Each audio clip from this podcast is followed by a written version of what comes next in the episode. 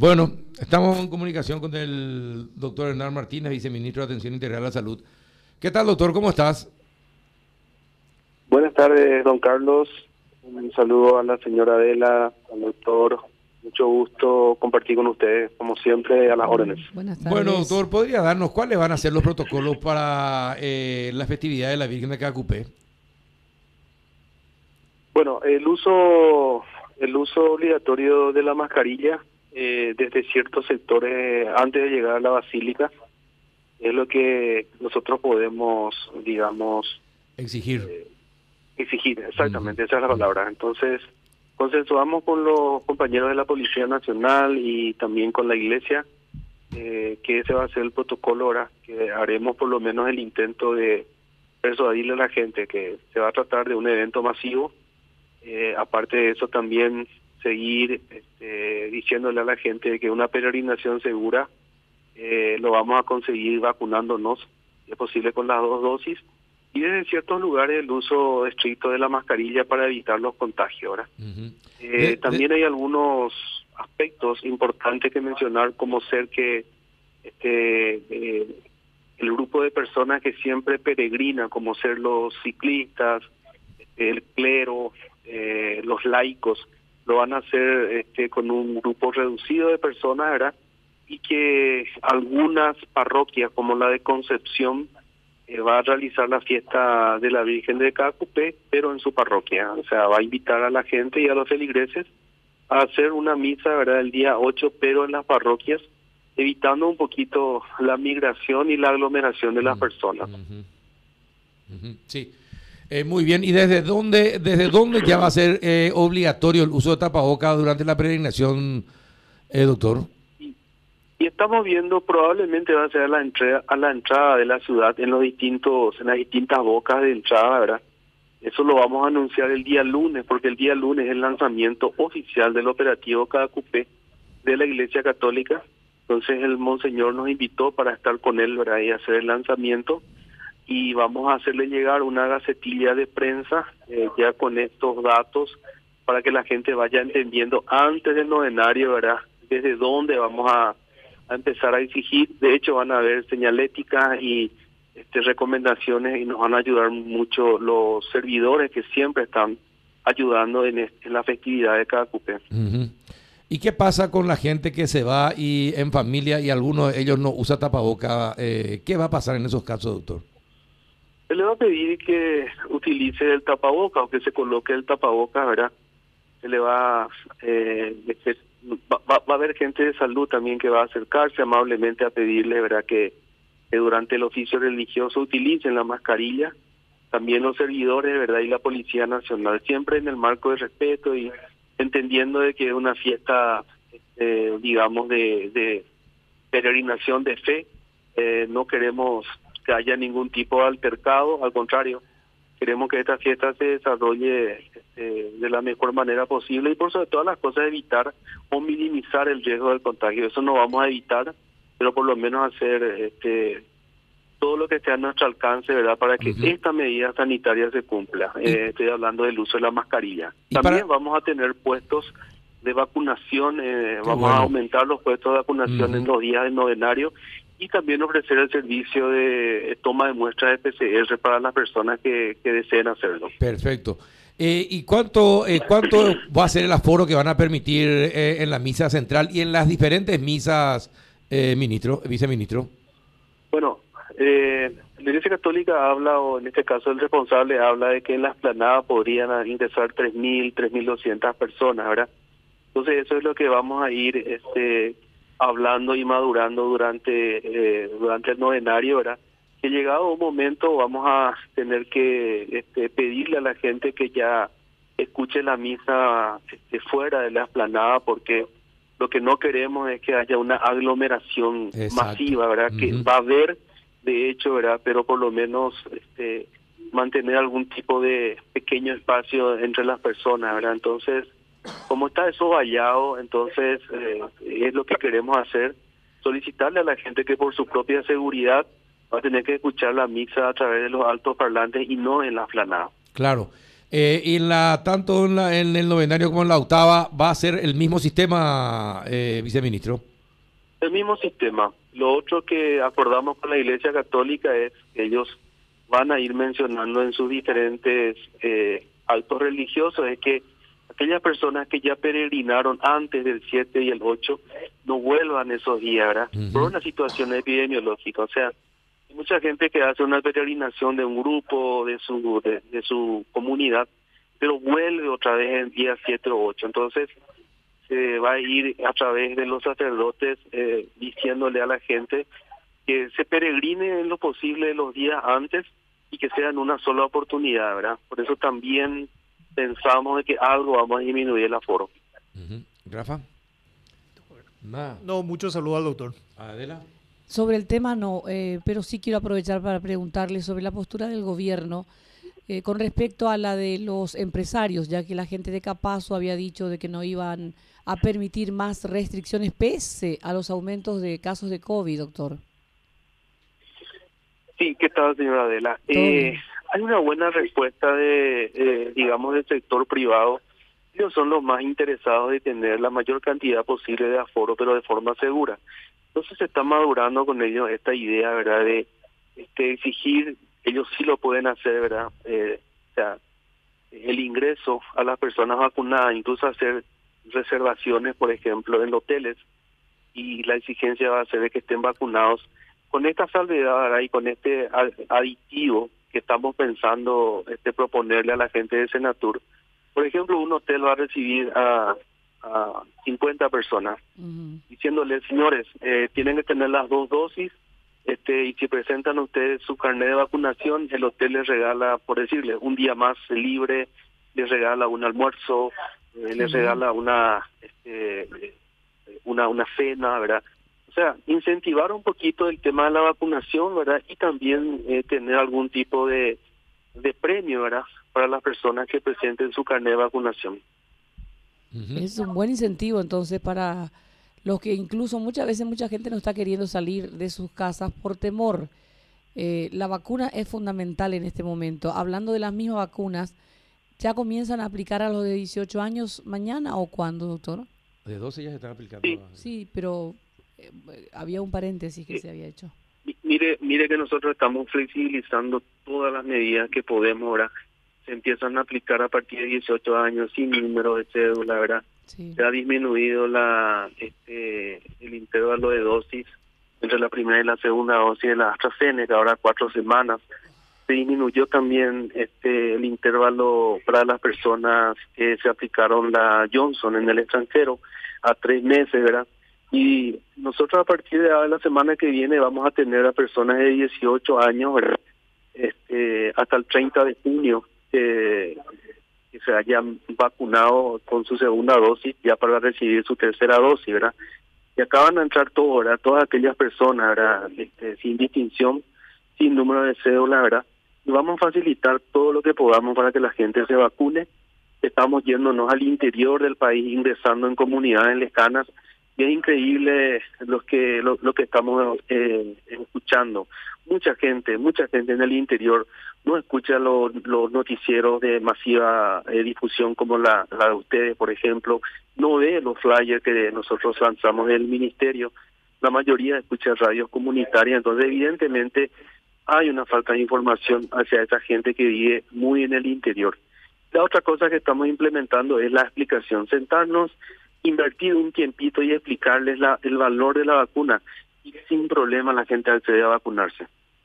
Y está muy bueno eso porque últimamente cada viernes, cada sábado hay mucho conglomerado de jóvenes en fiestas y a veces se escapa un poquito eso y si están con vacunas eso va a hacer que sea mínima por lo menos la enfermedad. Totalmente. Eh, hoy va a ser muy difícil, este, digamos, detener este tipo de fiesta porque existe lo que se llama fatiga social.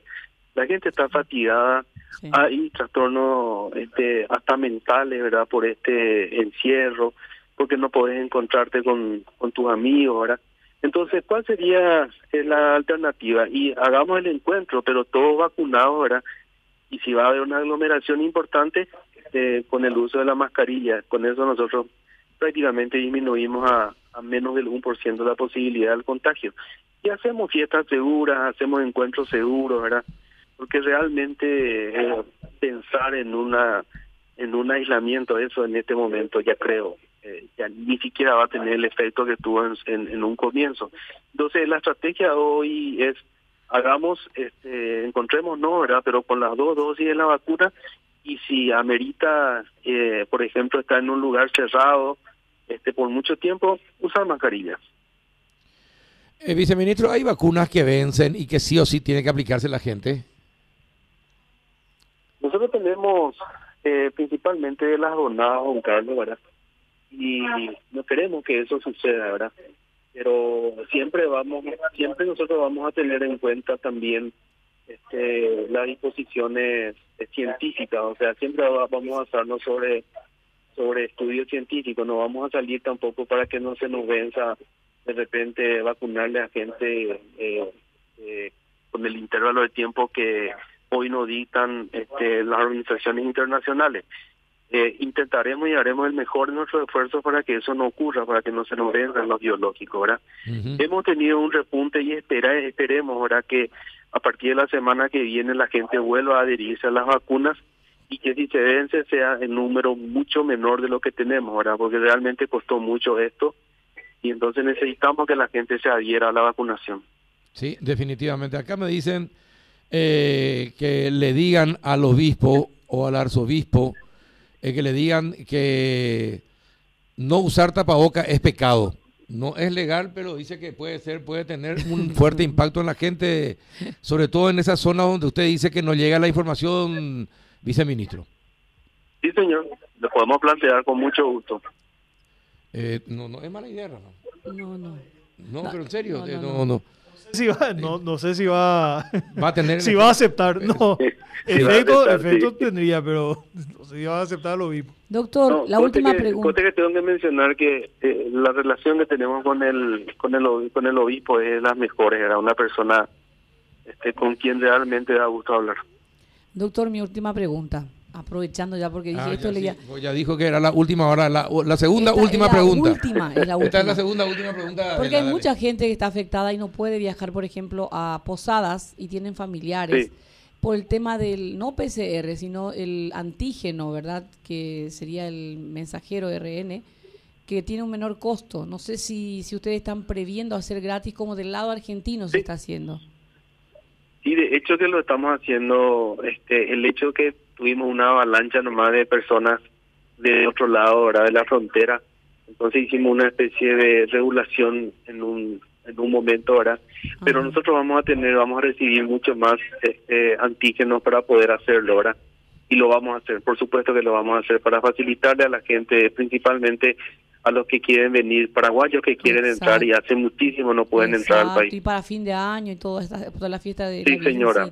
Sí, señora, en eso estamos para que facilitarle para esa gente que hace muchos años, hace años que no puede venir a verle a sus familiares. Gracias, doctor. Eh, viceministro, este dinero que anunció la embajada norteamericana en Paraguay que, que donaba para ¿Eso se va a usar para compra de vacunas los 4,5 eh, millones de dólares?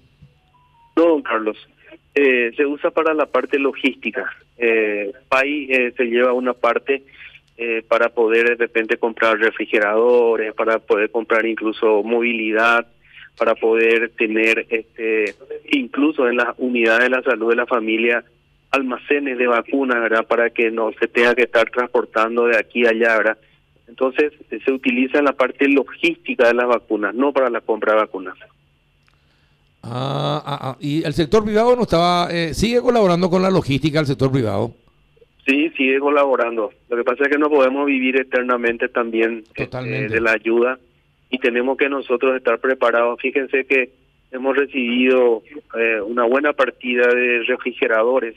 Son refrigeradores especiales que con una cooperación de la Embajada de Japón a través de la UNICEF recibió el país. Eso van a ir todos a las regiones sanitarias y con eso vamos a tener nosotros un almacén de vacunas y no estar transportando las vacunas kilómetros y kilómetros. Entonces, si de repente en una comunidad, por decirte, vaya negra falta, entonces sencillamente de la región sanitaria se puede traer porque estos refrigeradores incluso tienen una autonomía de casi 24 horas, suponiendo que no haya energía eléctrica. Entonces, esa es la idea y ese dinero se va a utilizar para este tipo de logística. ¿Y esos refrigeradores ya no se habían comprado anteriormente?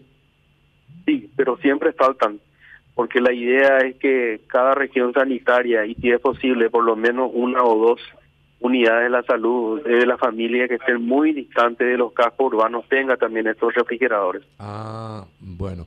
Y por otra parte, veo que hay cambios en la dirección de, la, de las regionales de salud viceministro, ¿cuántos cambios realizaron en, en la dirección de las regionales? Hasta ahora, eh, Canindeyú, Alto Paraná y la novena región que es Paraguarí. Eh, Son tres, y, Por, qué motivos? Bueno, eh, el ministro Borba nos dijo desde un primer momento de que partir de ese momento, a partir del momento que él asumía, nosotros íbamos a estar evaluados permanentemente. Este, a mí me dijo particularmente, eh, vos sabés la amistad que me une a vos, pero eh, si yo veo que la gestión no va en la dirección que yo quiero, yo voy a, tener que hacer un cambio. Voy a disponer de tu Entonces, cargo. Mm.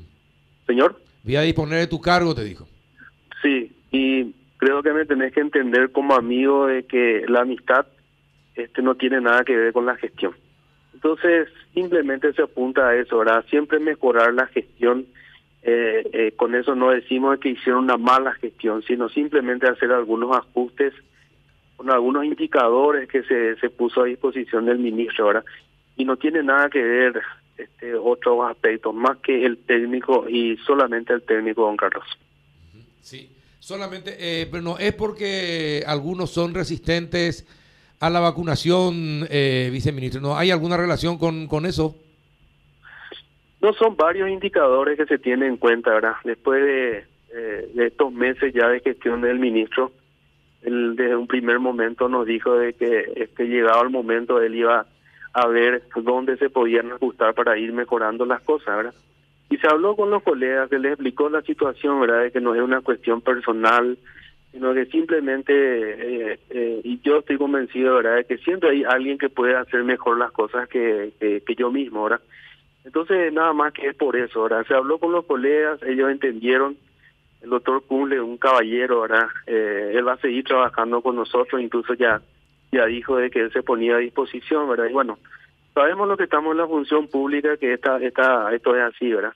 Que, que todos los días rendimos un examen, ¿verdad? Y a veces aprobamos y a veces no, ¿verdad? Pero siempre por lo menos eh, de la gestión del ministro ahora se tiene en cuenta lo técnico.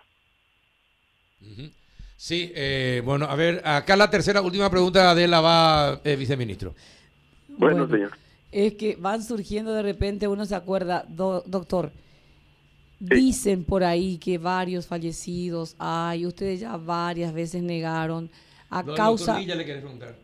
Sí, lo que, por favor, lo que dijo el doctor Víctor Villa, que varias personas eh, vacunadas fallecieron y dio un total incluso de personas, dio nombres incluso de personas. Eso no se hace, eso no se hace. Perfecto. ¿Qué, ¿Qué, responde? Porque hay mucha gente que está queriendo vacunarse y esto a veces te tranca, te traba, te, te frena. Eh, por favor, usted tiene ahora el micrófono para eh, o ahí el, celular para. Yo le cuento, sí, le agradezco la pregunta. Yo le cuento el Ministerio de Salud Pública, este, a través de la dirección del país, a través de la dirección de vigilancia de la salud, hace el monitoreo permanente de todas las reacciones adversas que presentan las vacunas. No hay un solo, una sola persona que haya presentado una reacción adversa que no haya sido monitoreada. Entonces, en la lista que presenta este colega hay gente que incluso falleció este, de accidente, por accidentes de tránsito, ¿verdad? Mm. Entonces es muy irresponsable decir, y encima no se puede poner el nombre de una persona fallecida, ni siquiera de una persona viva, y diciendo, este paciente murió de, de, esto. Eso es antiético. Y nosotros sabemos como médicos que jamás podemos estar publicitando el nombre de un paciente y que haya fallecido de tal o cual causa. Claro, pero también los familiares tienen que salir a defender, a decir que sí o que no. Cosa que, salieron, yo le cuento que llamó una persona eh, muy muy molesta diciendo verdad que el padre había fallecido de, de, otra enfermedad y por qué se estaba eh, digamos manoseando el nombre de su padre verdad Y bueno, eh, por eso es que se puso a disposición de asesoría jurídica y esto no es para, para callarle a ellos, ¿verdad? Nosotros siempre dijimos que queremos debatir sin ofenderle a nadie y sin amenazarle a nadie, ¿verdad? Que ellos pongan su evidencia, nosotros nuestras evidencias, ¿verdad? Evidencias científicas. Hay miles de millones de personas que se están vacunadas en el mundo. Y pregunto yo, ¿se puede esconder tantas muertes como hablan ellos? Eso es imposible. Yo le digo una cosa, ¿verdad? Y permítame decirlo. Tengo dos hijos, a los dos les vacuné. Y si tienen que recibir una tercera y cuarta dosis, lo voy a hacer, porque estoy convencido de que la vacuna es segura. ¿Y qué va a pasar con Villa? Bueno, ahora, ahora mismo está a cargo de asesoría jurídica y ellos van a ver si existen los presupuestos para iniciar algún tipo de este, acción legal. Y repito, no es para hacerle callar, sino que en la vida también hay que tener cuidado de no de no pasar ciertas fronteras, más todavía tratándose de personas que fallecieron, ¿verdad? Correcto. Ya no tengo más preguntas, ahora sí. gracias. Bien, doctor, eh, muchísimas gracias por tu tiempo y por la paciencia. Te agradecemos mucho, doctor. No, favor, agradecido soy yo. Hasta luego. Hasta luego. El doctor Hernán Martínez, viceministro de Atención Integral a la Salud.